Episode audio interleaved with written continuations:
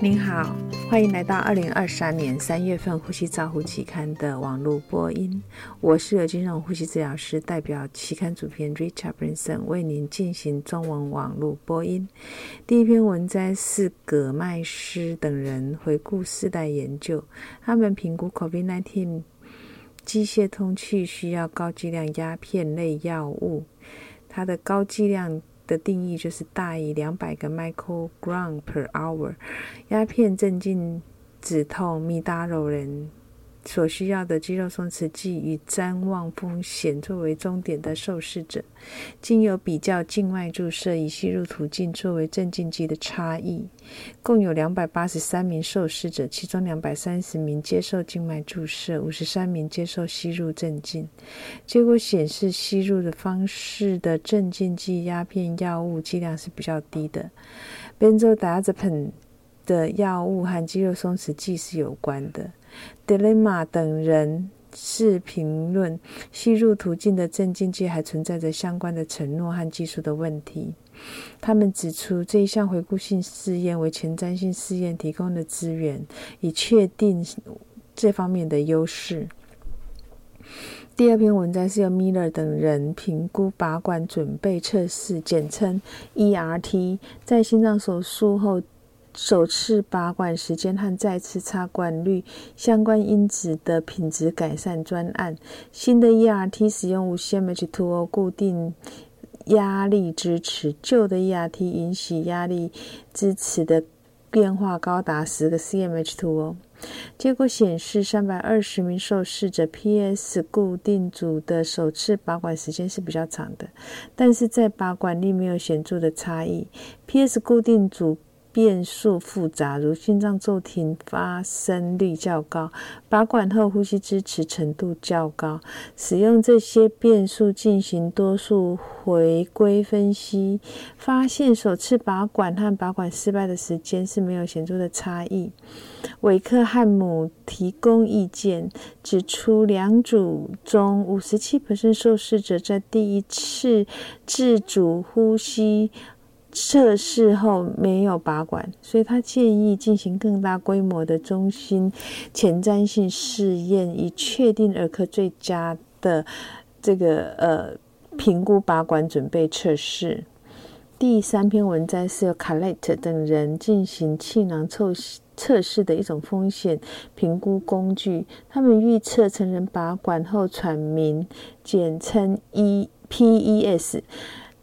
气囊漏气量大于一百一的 PES 风险，结果显示，六百八十一名受试者中，真阳性发生率是十五 percent，大多数是急性脑损伤和女性受试者。研究显示，当漏气量大于一百一的时候的 EPS 风险是六 percent，当漏气量小于一百一时，EPS 风险高出七倍。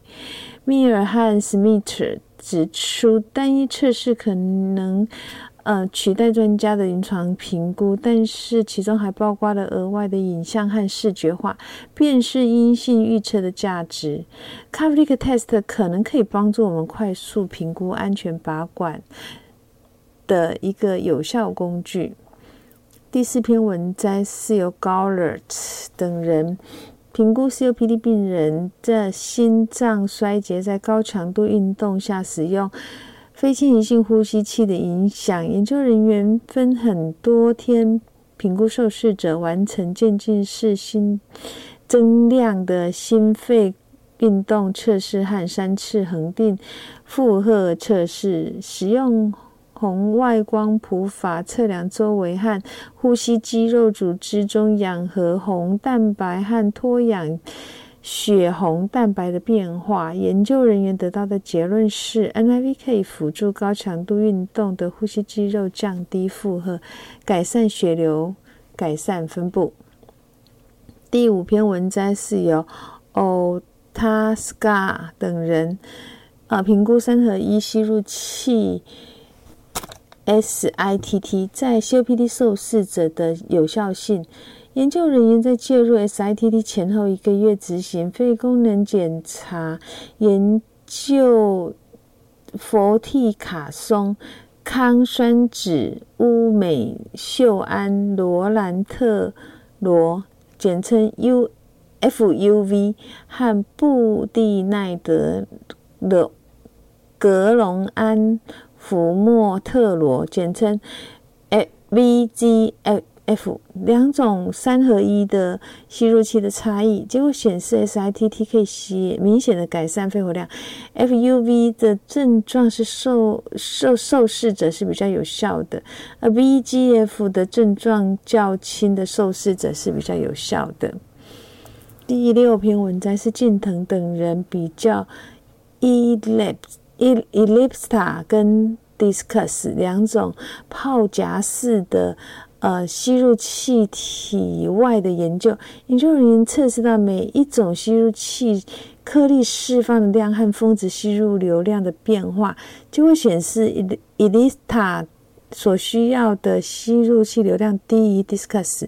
所以它比较适合用在肺功能受损害的病人身上。第七篇文摘是由文佩蒂利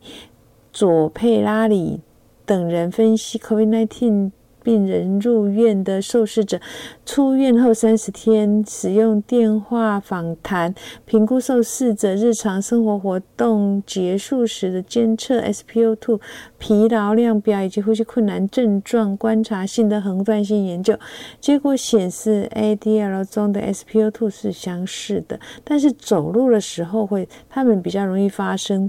低血氧，所以 COVID-19 感染后的持续症状与运动期间的低血氧是比较没有相关的。第八篇文摘是由金春等人回顾性研究慢性纤维化间质性疾病。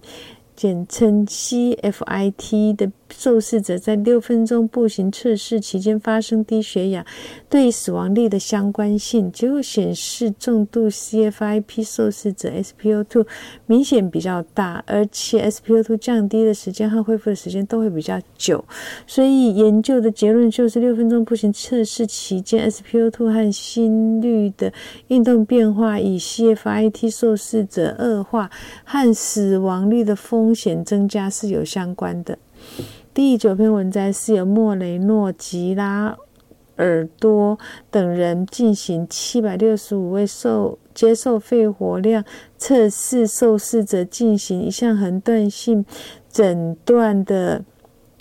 测试的研究，他们比较 FVC 比上 VC 小于零点七，支气管扩张剂后的非功能检查的重现性和准确性，他们共评估了 FVC 和 F V C 的比值，以及 FEV 比上比上 FEV 六的比率，以及呼气风流量，就是吐气 PEF 的学历，以及。呼吸系统症状的发生的情形，结果显示，F E V 一比上 FEV 六的比例，